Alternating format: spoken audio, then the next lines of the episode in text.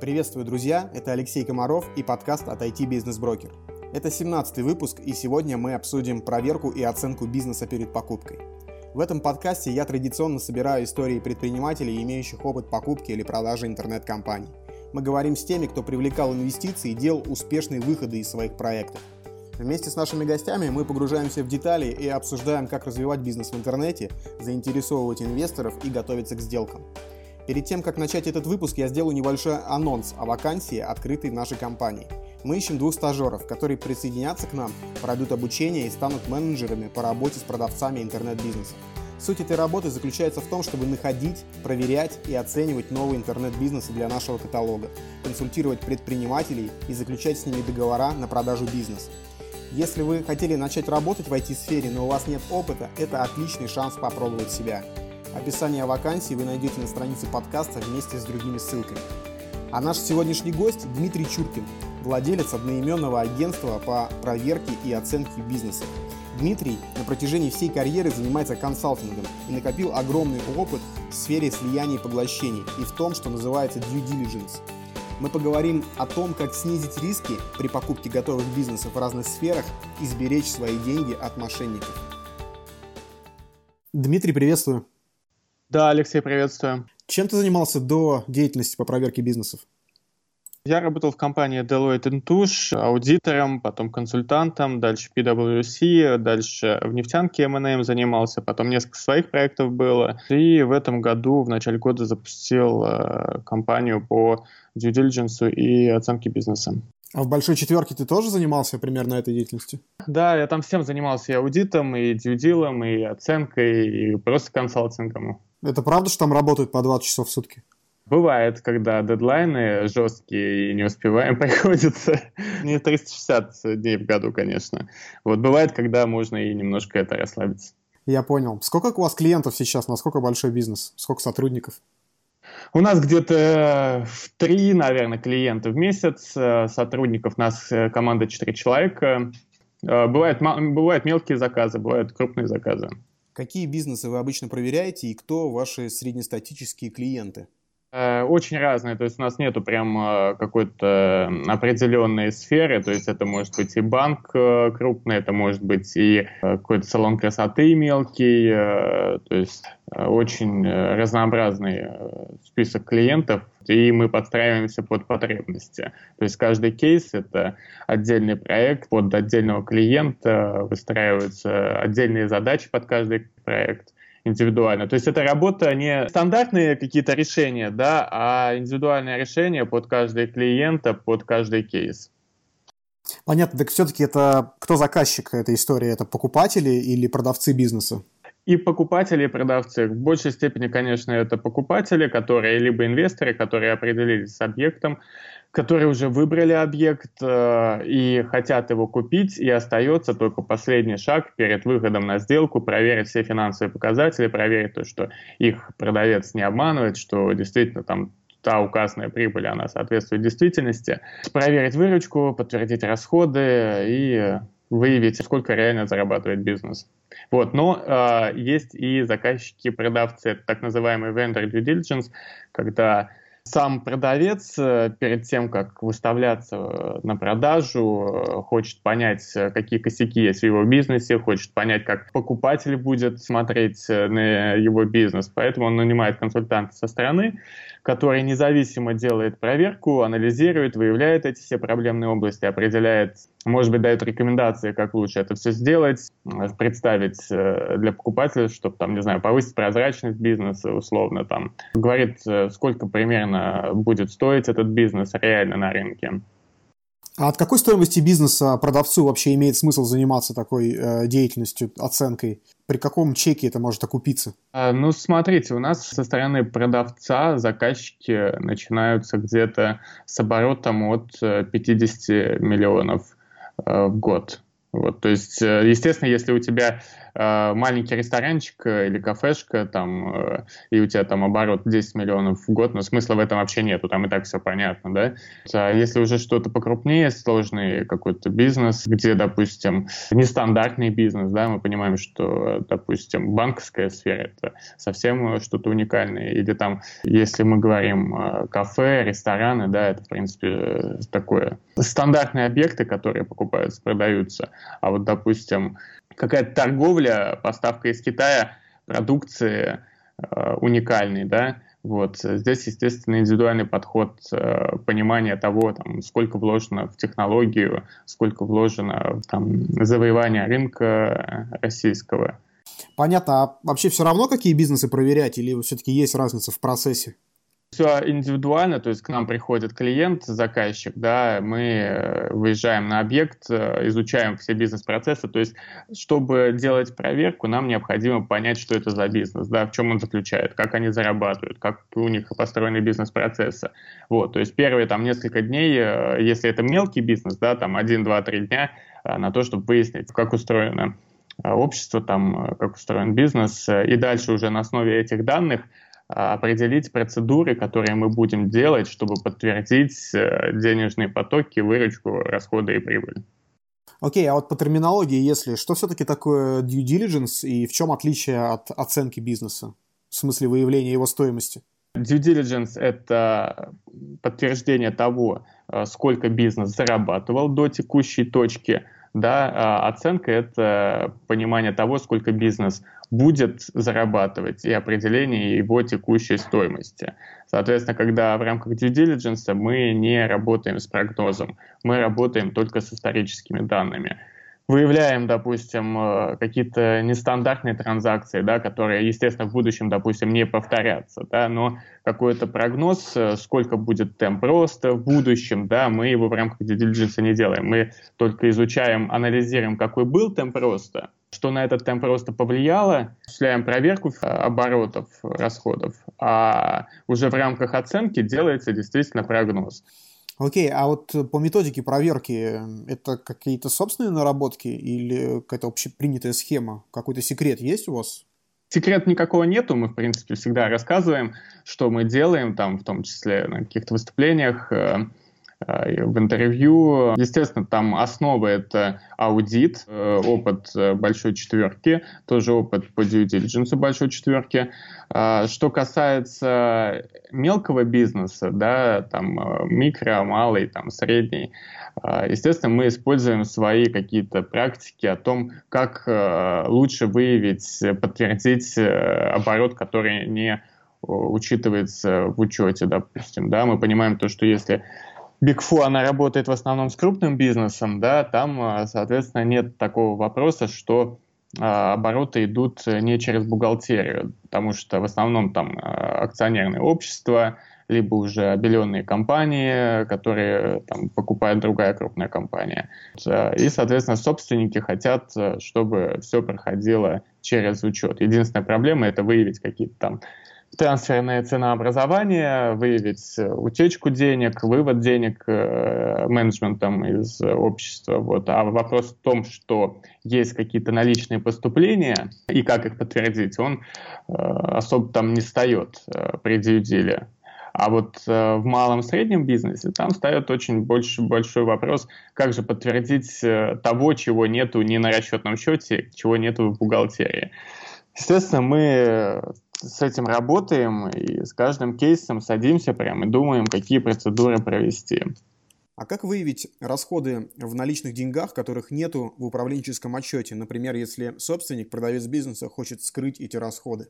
Смотрите, допустим, вот э, пример по торговле, да, а, когда идет э, поставка товара из Китая, там э, очень все непрозрачно, часть затрат может быть э, наличными э, передана на завод напрямую, часть наличными агенту. То есть если есть какой-то инвестор либо покупатель, он по документам не найдет реальную стоимость товара. Вот. И мы здесь в этом случае используем полностью пересчет того, сколько может быть стоить поставка товара сюда до склада в Москве. Находим заводы, либо тех, где они закупаются, либо заводы аналогичные, узнаем, сколько на этом заводе будет стоить закупить там в Китае, просчитываем агентские вознаграждения, на логистику сколько потребуется, в общем, делаем полностью пересчет и получаем ту цену, которая будет у нас на складе в Москве. Соответственно, эта цена и есть себестоимость продукции. Сравниваем ее с тем, сколько показывает в управленке компания. Друзья, спасибо за то, что слушаете этот выпуск. Если у вас есть какие-то идеи или рекомендации, напишите мне личное сообщение. Еще вы можете оставить отзыв.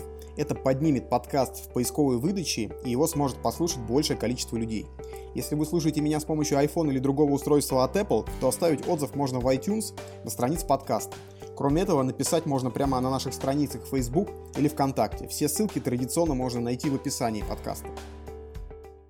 Но окей, а вот если, допустим, продавец бизнеса, офлайн бизнеса какого-нибудь магазина или кафе того же, тратит деньги на рекламу и при продаже бизнеса скрывает это, как выявить, что на самом деле трафик, который приходит, те вот посетители, которые э, приходят в бизнес, они на самом деле купленные на рынке? Вы как раз затронули самую большую проблему и самый легкий путь спрятать расход это вот реклама в малом бизнесе. Ее, во-первых, недооценивают покупатели и инвесторы. Э, которые не знакомы, допустим, с какими-то отдельными э, видами, сферами бизнеса. Продавец, э, он, естественно, большинство этих расходов оплачивает наличными, соответственно, их спрятать легко, а покупатель недооценивает, э, сколько, какой объем большой этих расходов должен быть, чтобы привлекать клиента. Соответственно, первое, что нам нужно понять, э, как устроен бизнес, понять, откуда у них идут клиенты, что мы делаем вот первые дни. Если мы понимаем, что у них весь э, трафик идет через интернет, допустим, да, все заказы, тут, соответственно, мы получаем доступы все к метрикам, доступ доступа к CRM-системам и э, можем проследить полный путь клиента. Да, от э, затрат в Яндекс.Директе до клика, потом до заказа, потом до звонка. Если у компании э, идут клиенты офлайн, да, и мы не можем проследить, допустим, их путь э, через интернет. А, используем другие какие-то варианты. Например, э, анализируем расходы. По расходам часто можно выявить то, что расходы были намного ниже, чем э, должны быть при определенном уровне выручки. Например, у нас очень был показательный кейс сельскохозяйственной компании, когда они нарисовали очень резкий рост темпа выручки, мы, проанализировав их деятельность, поняли, что э, если растет выручка, то, соответственно, должен, должны расти и расходы чего не бывает, допустим, при торговле. При торговле ты товар можешь купить в январе, а продать товар, допустим, в июне. Да? А при э, их бизнес-процессе ты, если закупил сырье в январе, то э, максимум последний день, когда ты можешь с этого сырья получить выручку, это будет февраль, там, март, начало марта, то есть э, цикл производства. И когда мы начали анализировать э, их расходы, мы просто увидели то, что э, не хватает э, в расходах денег на то, чтобы сгенерировать такой объем выручки. Начали дальше копаться и выявили, что на самом деле в бизнесе много проблем, что то сырье, которое было на складе, когда мы приезжали на инвентаризацию, на самом деле даже не принадлежало этой компании. Потом есть методика, допустим, обзвона клиентов. Если мы э, в рамках due diligence мы получаем полный, полный доступ к всему учету клиента, к внутренним всем данным, естественно, подписывается соглашение о конфиденциальности, и это дальше нашей группы никуда не идет. И э, имея данные о клиентах, о телефонных номерах, мы выборочно делаем прозвоны под э, видом контроля качества. И, соответственно, естественно, получаем какой-то фидбэк, э, какие-то хорошие отзывы, часто бывают и плохие отзывы, но подтверждаем тот факт, то, что да, действительно, транзакция была совершена, товар продан, клиент действительно настоящий. Дальше есть варианты выездных мероприятий на объект, если, допустим, это условно аптека, автомойка, где трафик генерируется с улицы, можно подъехать в разные часы, понимая, где когда часы пик, когда часы э, низкого трафика, замерить, сколько клиентов, перемножить на средние чеки, да, понять дневную выручку. Дальше, естественно, понимая все бизнес-процессы, мы можем соотнести мощность с компании да, с тем, сколько она генерирует выручку. Если мы видим, допустим, объем какой-то станков, или даже если это пусть мелкий бизнес, парикмахерская, да, салон красоты, мы можем видеть, сколько у них работает мастеров, да, сколько они тратят на мастера затраты, Э, выехать, проверить там наличие э, мастеров на работе. И понимая, сколько мастер может обслуживать клиентов, да, можно сделать какой-то верхний порог того, сколько у них может проходи, быть проходимость через этого мастера клиентов. Если возвращаясь к рекламным расходам, опять же, да, здесь э, первое, что еще можно сделать, это а, сравнить э, стоимость привлечения клиентов с аналогами, что мы часто используем. Если мы видим э, у объекта, который на данный момент анализируем, очень низкую стоимость клиента э, в сравнении с аналогичными бизнесами, у нас встает вопрос, а почему она такая низкая и, э, и стоит ли ее увеличить. Когда первые дни мы анализируем бизнес-процессы, мы выясняем у собственников, у топ-менеджеров, как они привлекают клиентов, откуда идет поток. Тут э, нам рассказывают про каналы. То есть, выяснив каналы, дальше мы сравниваем эти каналы с учетом, если они у них в управленке. Например, если нам говорят, что компания активно участвует в выставках, оттуда идет хороший трафик, а потом мы открываем учет и не видим ни одного расхода на выставку, а вас расходы на выставке могут там достигать до э, миллиона рублей э, за э, одно мероприятие. Соответственно, встает вопрос, э, где же эти расходы? Понятно. Спасибо за подробный ответ. А вот какой обычный результат у проверок в случае обнаружения каких-то проблем? Сделка расторгается или это повод для торга? Если серьезных, существенных проблем не обнаружено, то это повод, естественно, для торга. Если, как вот у нас э, кейс был с сельскохозяйственной компанией, сам проект был объ... А, а, проблемным, а, его постоянно покупали, продавали, как мы потом выяснили.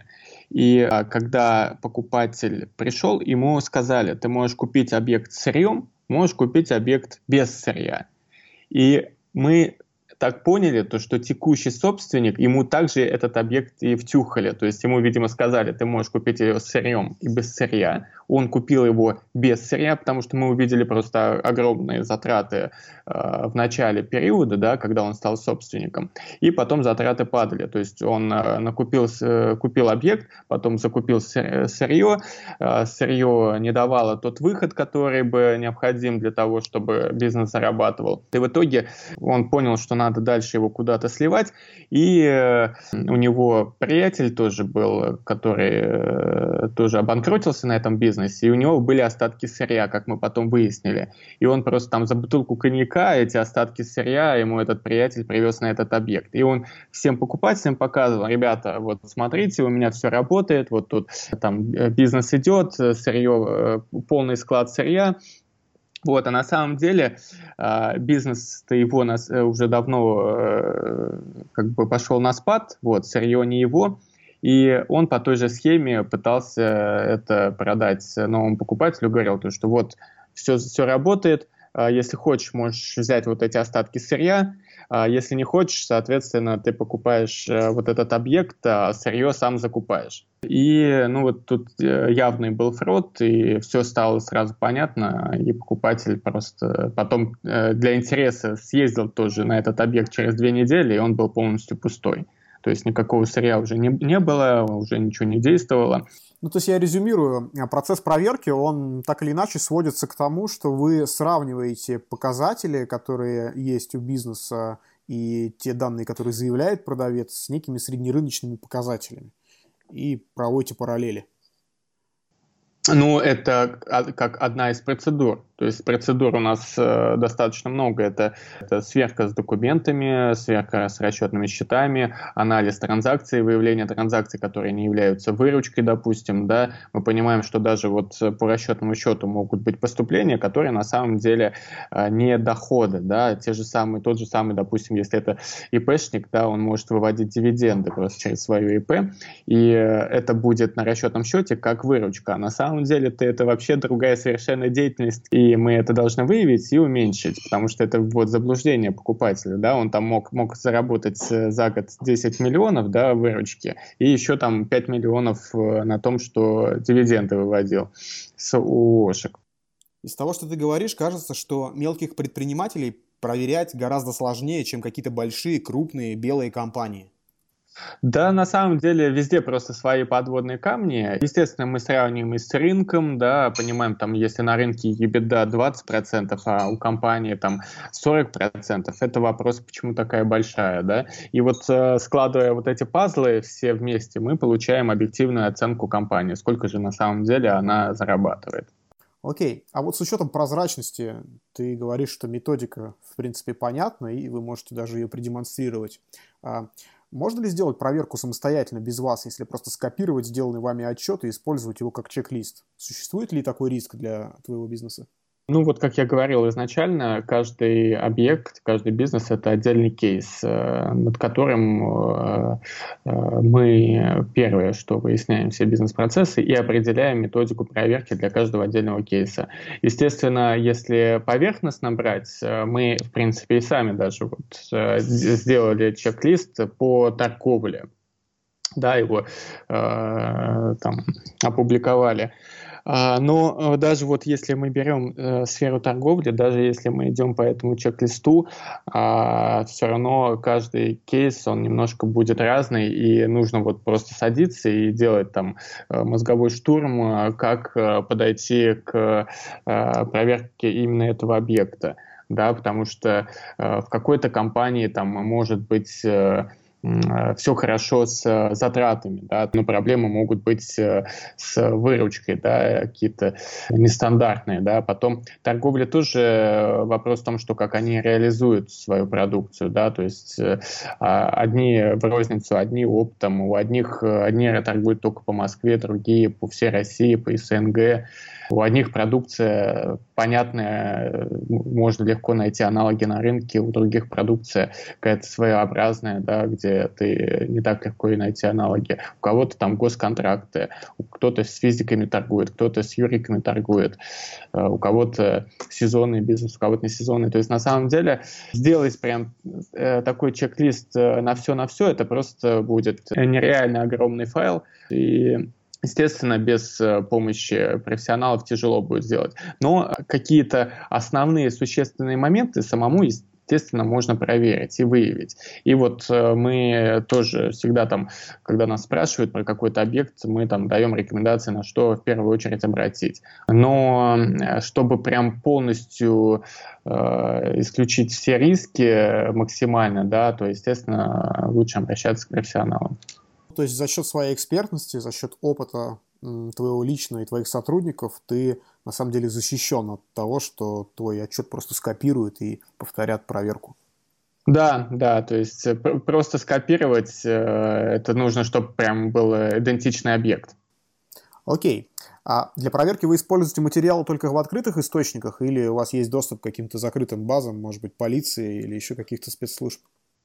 Нет, у нас три источника информации. Это сама компания, мы, естественно, все, все, весь доступ к ее данным получаем внутренним, да, то есть э, в рамках due diligence они должны предоставить полностью все документы, все доступы к своим э, банковским счетам там, и так далее. Потом э, используем общедоступную информацию и базы данных, таких как Spark, TAS, BIS, где есть информация там, о компании, собственниках, аффилированные лица. Вот. Э.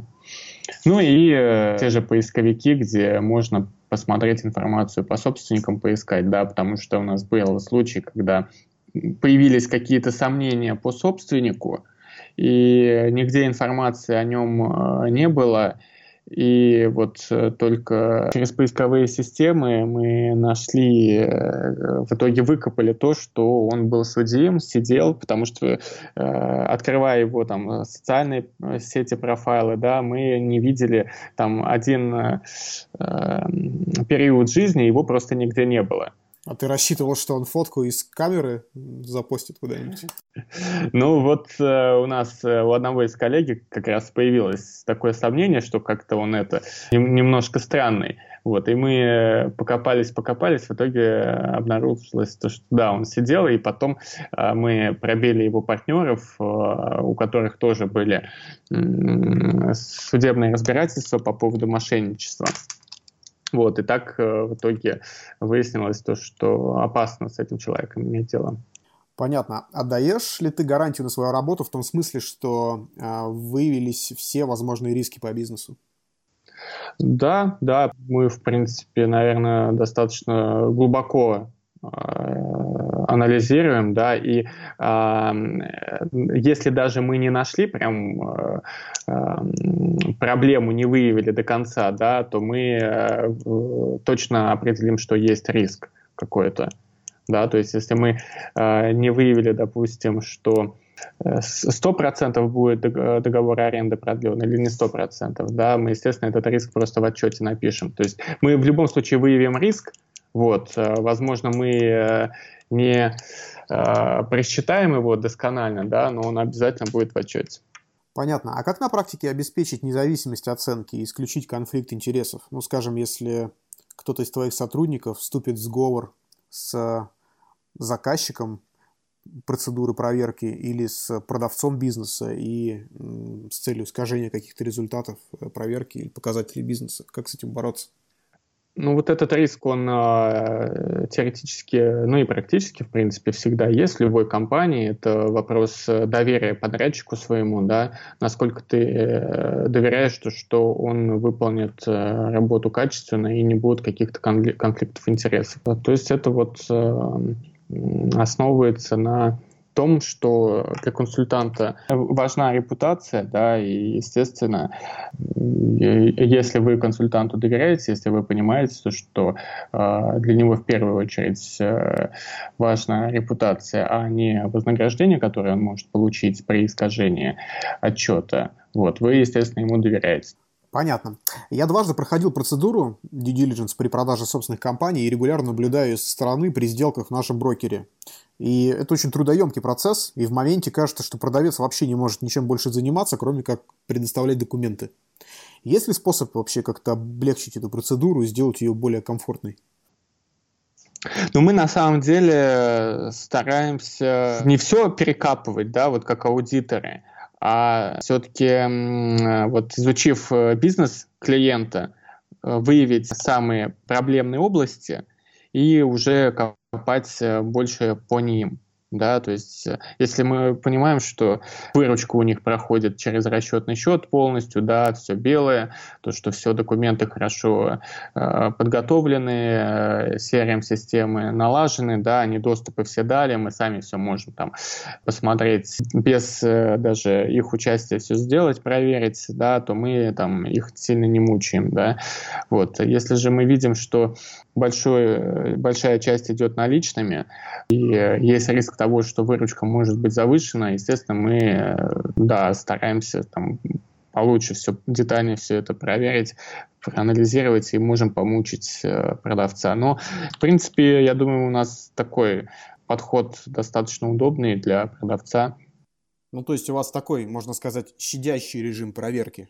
Ну да, то есть мы все подряд, всю бухгалтерию не вынимаем, да, и э, не заставляем делать э, аналитику. То есть это в чем проблема еще э, в малом бизнесе? Это в том, что нету нормальной управленки.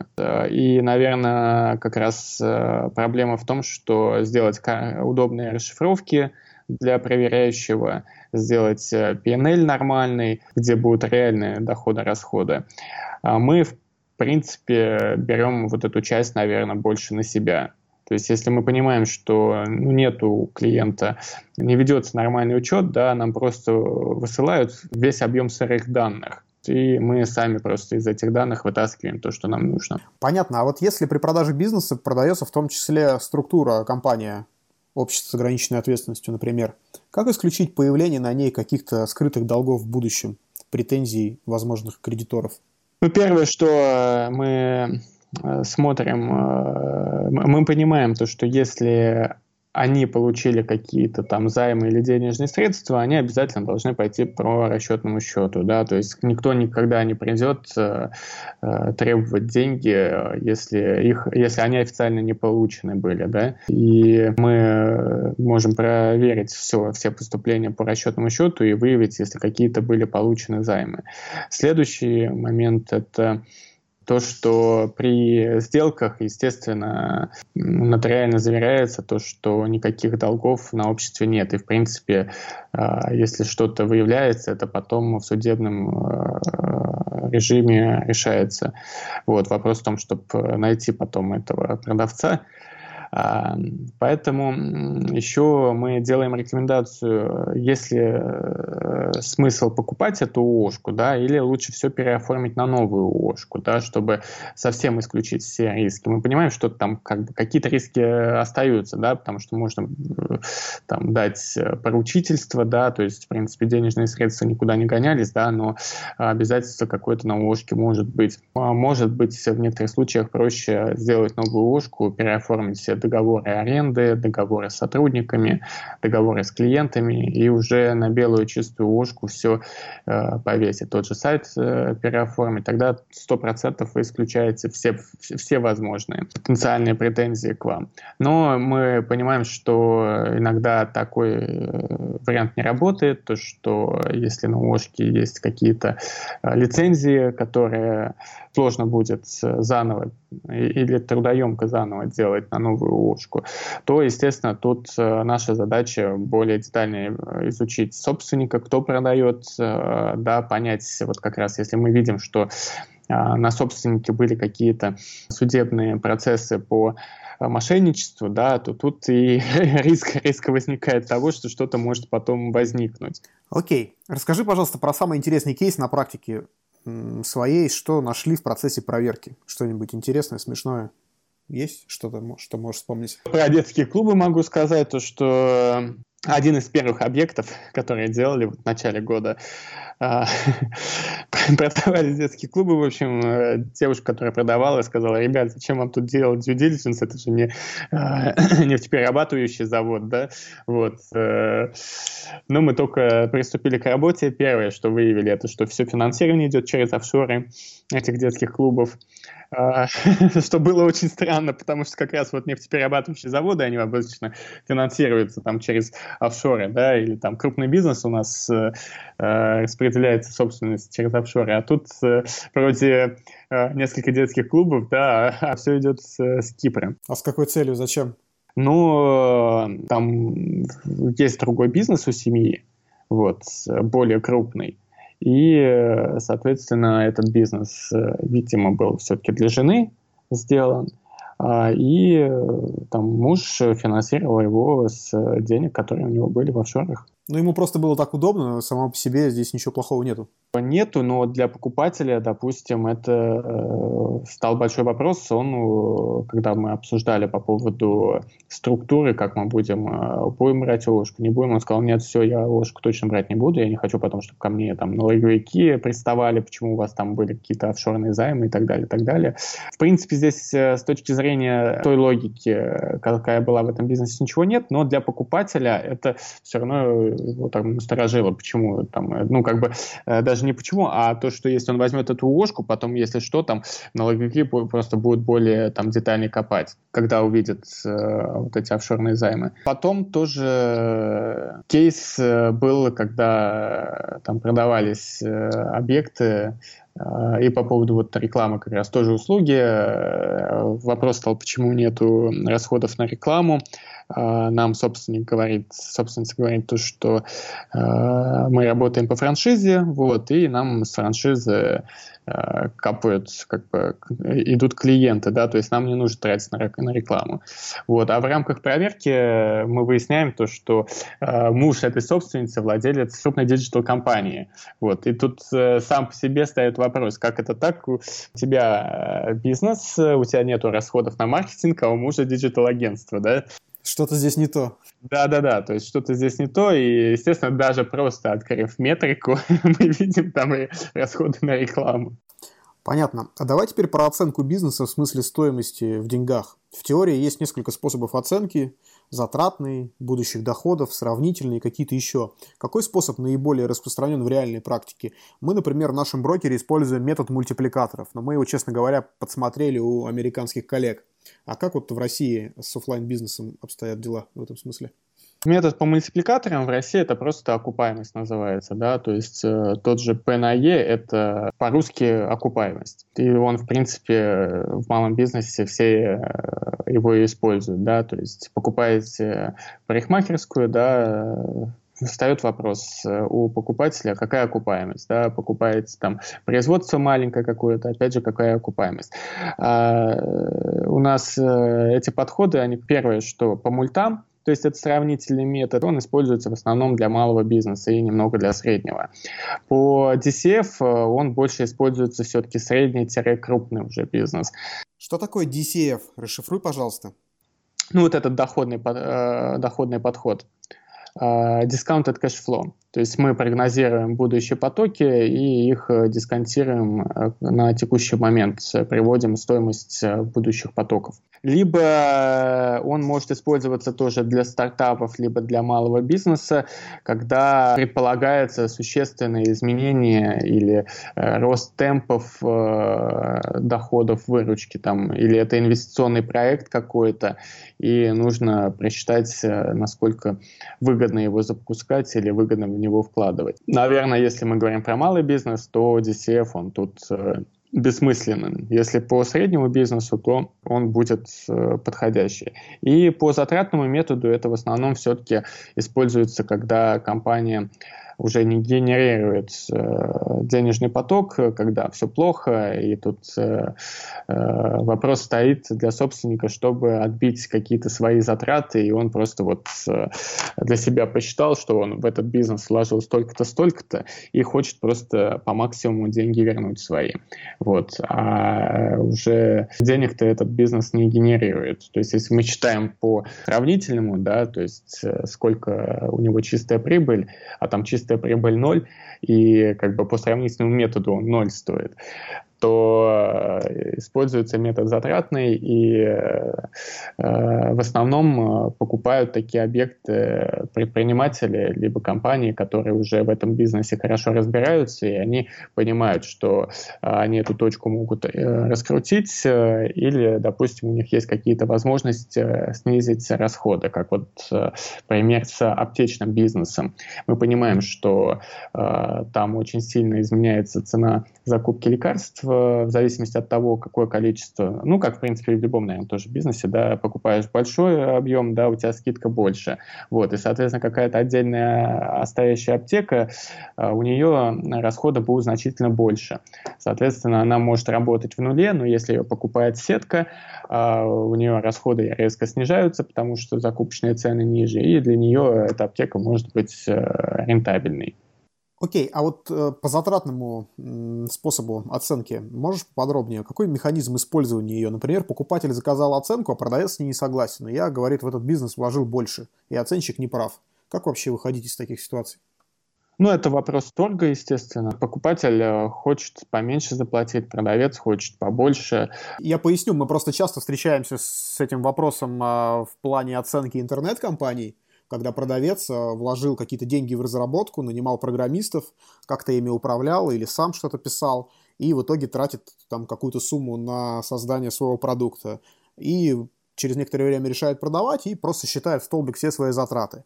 потом приходит с этим к покупателю, а покупатель говорит, слушай, ну ты нанимал дорогих программистов в Москве, у меня есть в Беларуси в два раза дешевле, и, в общем, ты не прав, давай скидку в два раза. Ну, это нормальная ситуация. Это вопрос в том, что продавцу, а, если даже вот не эту ситуацию, да, а более такую часто встречающуюся, да, когда продавец э, потратил денег много, вот, но бизнес не смог раскрутить. И у него он там, допустим, условно там зарабатывает 10 э, рублей, а, соответственно, по сравнительному методу, если на 2, допустим, 2 годовых прибыли он стоит 20 рублей, а вложил он 50 рублей – и э, ему сложно просто принять для себя, что это убыток. Ему э, он не понимает, что эти, это нужно списывать в убыток и э, продавать по более низкой цене. Естественно, они все цепляются к тому, что вот я потратил, вот признать убыток я не хочу, и буду э, продавать за 50. Но в итоге за 50 он не продаст, или рано или поздно, либо бизнес вообще перестанет приносить что-то и э, задарма придется продавать, либо опять э, вкладывать дополнительные деньги. Есть такие примеры, я знаю, в IT-отрасли, когда какой-то крупный бизнес есть, который генерирует деньги, и э, в рамках этого бизнеса создаются подразделения, которые занимаются новыми проектами. На моей практике был показательный случай, когда они вложили вот в этом подразделении в разработку нового продукта отдельного от основного там существенные деньги, ну там условно там 30 миллионов рублей, а продукт не работает продукт деньги не генерирует, и э, они не знают, что с этим делать. Да, как бы собственнику не хочется объяснять то, что это убыток, да, то, что э, деньги потрачены, а продукт никому не нужен, э, и в итоге опять э, вкладывают в него еще денег, еще денег, э, а он так э, э, ничего не зарабатывает. То есть вместо того, чтобы признать э, убыток э, и э, там забыть про него, они еще больше в него, э, как в эту черную яму, э, черную дыру закидывают, закапывают денег. Вот. А, ну, тут, тут, тут вопрос в том, что да, э, возможно ли донести до продавца то, что а, не, не стоит его бизнес столько, сколько он хочет, да, а, объяснить в том, что вот э, смотри, посчитай, сколько у тебя бизнес зарабатывает, да, посмотри, сколько по аналогам данный бизнес продается вот, э, он у тебя, получается, еще ниже стоит. Вот мы посчитали по затратному методу, да, получается вот такая цена, но ты вот здесь вот явно переплатил. Ну, то есть вопрос, э, вопрос аргументации, вопрос торга. Окей, а в чем особенность проверок вот интернет-бизнеса все-таки? Какие риски являются самыми распространенными? Ну, или ты можешь назвать, может быть, две-три вещи, которые, на которые в первую очередь нужно обратить э, покупателю небольшого интернет-магазина? Ну, первое, это, наверное, затаривание склада. То, что изучить э, динамику э, продаж, да, изучить структуру продаж, э, какую продукцию, насколько сильно у него меняется динамика продаж, чтобы понять, первое, выявить риск того, что какая-то продукция просто лежит на складе, и это потом может быть убытком, да, тем же самым. То есть он может постоянно менять номенклатуру и обосновывать это тем, что следит за рынком, да, за новыми веяниями, так вот оптимизирует свои продажи, а на самом деле, возможно, там продавец просто постоянно закупает какую-то продукцию, потом она у него не продается, закупает новую, опять не продается, вот. Э, то есть э, вот этот факт, то, что номенклатура постоянно меняется, она может э, первое говорить о том, что собственник следит за рынком, и собственник э, обновляет свою номенклатуру. Но также может и быть знаком того, что как раз и проблема-то в бизнесе, потому что он покупает одно, продать не может. Следующее, по закупкам, естественно, выявить, какая реальная стоимость, да, потому что он может э, также наличными покупать, вот, и вам говорить, что вот э, по документам показывать, что стоит 100 рублей, а на самом деле платить 120, да. Реклама. Но по рекламе в интернет-бизнесе, если там у него э, два канала условно, да, или там три, Facebook, э, Яндекс, Google, то э, расходы выявить, э, в принципе, можно. Если у него нет других каких-то офлайновых каналов продаж, если у него чисто интернет, вот, если у него все метрика, все ведется, то тут, в принципе, э, расходы э, на маркетинг э, можно все восстановить. По продукту тоже понять, э, насколько стабильно он у него продается, да, вот это же э, э, как, какая, на какой основной номенклатуре он зарабатывает, да, и посмотреть, наверное, сравнить тоже с рынком, действительно ли он может продавать по этой стоимости, потому что еще вот есть какие варианты, да, ты у себя на прайс-листе пишешь, что, что твой продукт стоит 100 рублей, вот, потом приходит покупатель, и ты ему говоришь, вот я продал 10 штук, по 100 рублей, соответственно, заработал 1000 рублей. А на самом деле ты продаешь-то не по 100 рублей, да, а ты продаешь со скидкой постоянно. Вот. И вот эти моменты тоже нужно обратить внимание, сколько на самом деле цена реализации, потому что со скидкой, э, ну вот в моей практике тоже у меня малый бизнес был, э, у меня по скидке, наверное, продавалось 50% продукции, да, услуг. То есть э, ты на сайте, у тебя одни цены, вот, но ты постоянно делаешь акции, постоянно делаешь какие-то распродажи, и на распродажах ты зарабатываешь половину, ты получаешь половину выручки. То есть реально средний чек у тебя э, ниже, чем тот, который написан на сайте. Окей, а сколько средняя стоимость проверки бизнеса у вас? Э, и вот эта стоимость, э, она как-то зависит вообще от размера бизнеса? Да, конечно. Под э, каждый отдельный объект э, своя цена в зависимости от того, сколько нужно времени потратить. Она колеблется от 50 тысяч до 500 тысяч. И, соответственно, измеряется оборотом компании? Ну, не только оборотом, сколько человек работает, сколько оборот, сколько транзакций, э, сколько ООшек, то есть ну, предварительную информацию нам высылают, мы примерно оцениваем, сколько может э, по времени занять проверка. Потому что оборот может быть э, миллиард, да, а транзакций там 100, а у другой компании оборот там 10 миллионов, а транзакции миллион. Окей, а кто еще есть на этом рынке? Много конкурентов у тебя? Именно по малому бизнесу, в принципе, я вообще не вижу особо конкурентов, да, потому что все, кто заявляют, что делают due diligence э, для малого бизнеса, на самом деле особо его не проводят. То есть это больше фикция. Э, нежели нормальная проверка, которая может э, действительно сказать покупателю, сколько бизнес зарабатывает. По среднему бизнесу, э, да, там есть компании, то же самое, выходцы из бывшей, из, из большой четверки, которые открыли аналогичные компании. Вот. По крупному бизнесу мы, соответственно, не работаем. У нас малый и средний бизнес-сегмент. Дмитрий, ты часто сталкиваешься со сделками по продаже бизнесов. А можешь как-то охарактеризовать этот рынок? Что на нем меняется и в какую сторону? Не смогу прям точно ответить, потому что к нам все-таки приходят, э, э, через нас не идет поток э, покупателей и продавцов, через нас идет поток людей, которые уже определились с тем, что будут покупать. А по поводу того, что продается, покупается, да, я думаю, есть какие-то тренды, да, вот которые периодически возникают, вот если мы говорим про малый бизнес, там появились, э, как у меня вот ЭМС-студии, да, фитнес-студии с ЭМС-тренажерами, когда одевается специальный костюм, и эта тренировка более эффективная, там вместо трех часов в зале ты занимаешься 20 минут. Соответственно, пошел бум, э, открывалось огромное количество этих студий, и через год начались продажи этих студий. Вот. Потом э, появились появились там э, виртуальная реальность, да, э, вот эти э, тоже форматы студий, тоже пошли потом через год продажи. То есть, ну, наверное, есть какая-то тоже корреляция с трендами, с какими-то новыми э, бизнесами. Вот, а так, в принципе, по малому бизнесу, наверное, ча- чаще всего выставляется какой-то стандартный бизнес, там типа салонов красоты, э, ресторанов. Да, я тоже вижу эти тренды. Сначала э, стартапы э, приходят во фри э, с э, идеями, они приходят волнами. Сначала это VR, AR, теперь блокчейн, а потом примерно через полгода те же самые тематики начинают резко продаваться.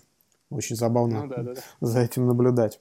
Скажи, пожалуйста, вот э, среди наших клиентов, э, вообще вот как продавцов, как покупателей бизнеса распространено мнение, что продажа компании на нашем рынке это вот скорее слабость, проигрыш. Ты с этим согласен? Можно, наверное, согласиться, если говорить о статистике, потому что по статистике больше все-таки выставленных на продажу в малом бизнесе объектов это проблемных объектов, потому что, ну, это, это действительно такая статистика. Я часто сталкиваюсь с тем, что если бизнес продается, э, там просто собственник не смог его вытянуть на те обороты, которые хотел, либо конкуренция сильная возникла на этом сегменте, да, собственник не справляется, прибыль уменьшилась.